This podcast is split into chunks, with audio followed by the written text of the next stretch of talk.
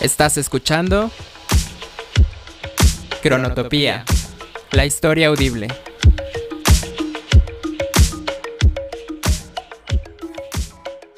Hola, me alegra mucho que estés escuchando el primer episodio del podcast Cronotopía. Me llamo Isma y mi intención es platicarte sobre historia, pero no de forma tradicional. Quiero ir un poco más allá. Claro que te voy a contar lo que le ha acontecido a la humanidad, pero quiero contarte también cómo es que los historiadores investigan y narran la realidad humana y qué reflexiones hay que tener en cuenta a la hora de estudiar el pasado. Porque la historia es más que fechas y nombres. Los tres primeros episodios girarán en torno al libro Historia de la locura en la época clásica del filósofo francés Michel Foucault. Este episodio en particular será una síntesis de la primera parte de la obra. Sin otra cosa que agregar, comenzamos.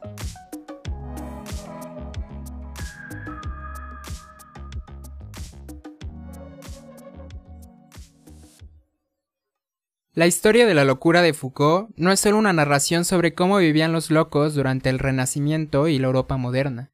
Es más que eso. Es una historia de la idea de la locura, es decir, acerca de cómo se pensó sobre la locura en Europa entre los siglos XVI y XIX. Al contrario de lo que se podría pensar, la locura no fue siempre privación del juicio o del uso de la razón, como dice la Real Academia Española. Este concepto es moderno y tiene relativamente 400 años de existencia. El problema que rastrea Foucault no es que sea un invento, el problema es que la locura se haya convertido y siga siendo aún hoy en día una condición anormal en la sociedad que merece ser castigada.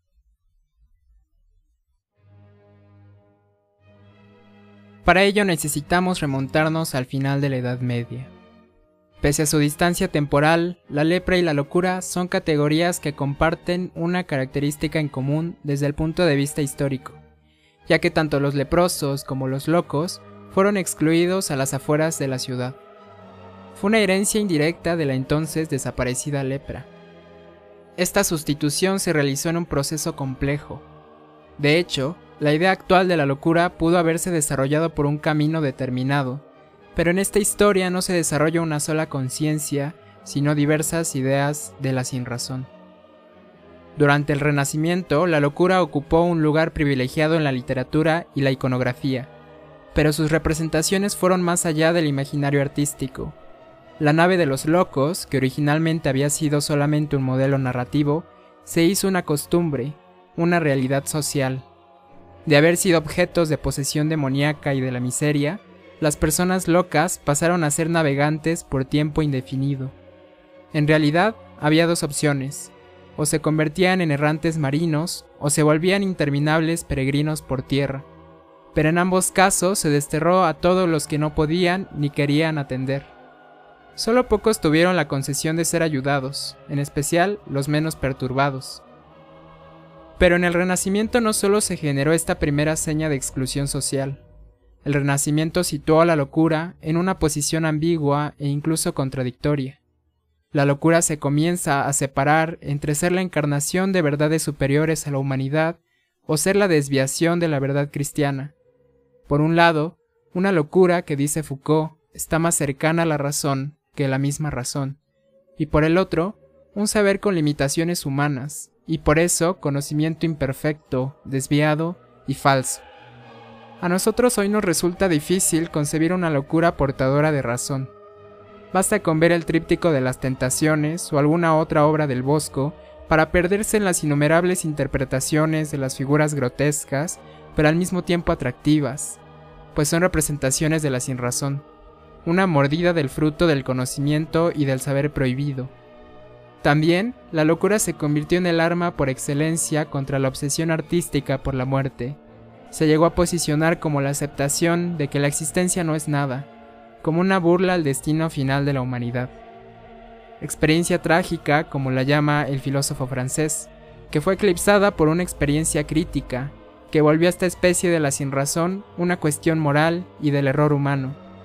Y sin embargo esta concepción de la locura que es enteramente filosófica no deja de ser difusa y poco clara. En ese sentido, la relación entre la razón y la locura no se redujo a una oposición. más bien se llegaron a complementar entre sí, incluso se intercambiaron. Entonces se distinguió entre los locos malos, los desviados de la razón, y los locos buenos, que ni siquiera estaban enfermos, pero que aceptaron que solo orientando su condición hacia la divinidad se podía trascender. Poco a poco la locura dejó de ser una amenaza, una fuerza poderosa que actúa en el pensamiento humano. Ahora se ha convertido en un asunto social y moral. Ha descendido de su sobrenaturaleza. Descartes, el padre del racionalismo, no le otorgó ninguna potencia de duda, y por lo tanto, el loco no piensa, no establece ningún camino para obtener la verdad, y no es rival competente para la razón. Esta historia pasa al momento de la época clásica y de la estructura que la conforma, el internamiento. El internado sustituyó a la nave de los locos, pero también al leprosario. Fue un establecimiento particular porque reunió categorías que hoy nos resultan incompatibles, pero que en su momento fueron contrarias a la razón. Junto con los que hoy denominamos locos, era excluido aquel que no contribuyera al sistema económico capitalista, de forma que el pobre, que antes era objeto de caridad, se convertía en sujeto indeseable para la burguesía. Por su parte, las personas infectadas por alguna enfermedad de transmisión sexual, que hasta el momento habían ocupado los leprosarios, fueron transferidos a este nuevo sistema, y con ellos a los homosexuales y a los pervertidos sexuales. Aspectos que evidenciaron una preocupación por la familia, pero una familia como institución para la búsqueda y conservación del prestigio social. Con ellos también se incluían a los enemigos de la religión, no por infieles, sino por perturbadores del orden. Queda claro que los internados no fueron instancias de salud, sino de orden. Es en la época clásica, entre los siglos XVII y XVIII, que la locura fue una parte de la sinrazón, nunca su equivalente. La sinrazón era esencialmente desorden, que se intentó combatir por medio de la represión y que buscó la reinserción social, la productividad económica y el rigor de la disciplina en la sociedad. Se trata de una sensibilidad que no surgió propiamente de la filosofía, sino que se desarrolló en un horizonte social y cultural específico, el periodo de crisis económicas, guerras religiosas y monarquías absolutas. Y en todo este proceso no se esclareció el concepto de locura.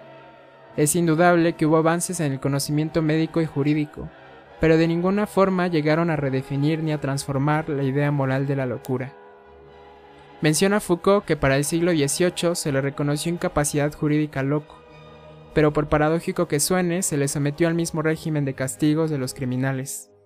La razón se emparentó enteramente con la moral, pues se concibió como el mejor uso de la voluntad humana, y siendo que las acciones razonables son siempre morales, el error de la conducta humana se convirtió en objeto de condenación, y los locos se confundieron con los criminales. A esto se le agregó la exhibición de lo que actualmente reconocemos como locura.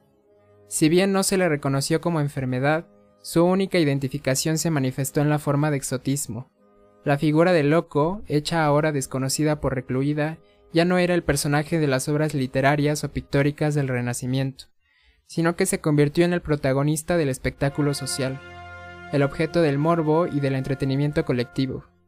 Su presencia no fue la de la amenaza o de la caridad, el loco se entendió por medio de la conciencia de lo inhumano, un defecto de la sabia naturaleza. En esta animalidad, los pensadores cristianos encontraron el símbolo de lo más alejado a la divinidad, y lo convirtieron en una lección para el creyente tanto del pecado como de la redención. De cualquier forma, ahora la locura se encuentra desterrada de la idea que hay sobre la humanidad y la sociedad. Quienes la padecen se convierten completamente en otros, en personas ajenas a la sociedad. De este horizonte que se formó silenciosamente surgió la conciencia médica de la locura. En cuanto se le reconoció como enfermedad, los internados eran únicamente para los enfermos mentales. Por eso es que hoy nos resulta más familiar la conciencia moral de la locura que su experiencia cósmica renacentista. En su investigación, Michel Foucault nos revela más sobre los fundamentos de la razón moderna que sobre la locura misma, porque es la razón la que se ha encargado de identificar a la locura como opuesta, pero también de encerrarla y de nunca definirla.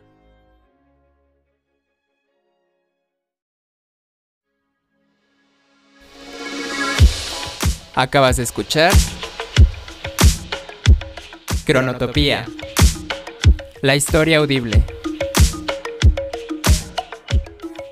Este podcast comienza como un proyecto para el Laboratorio de Medios y Humanidades del Colegio de Historia de la Universidad Nacional Autónoma de México. Gracias por quedarte hasta el final.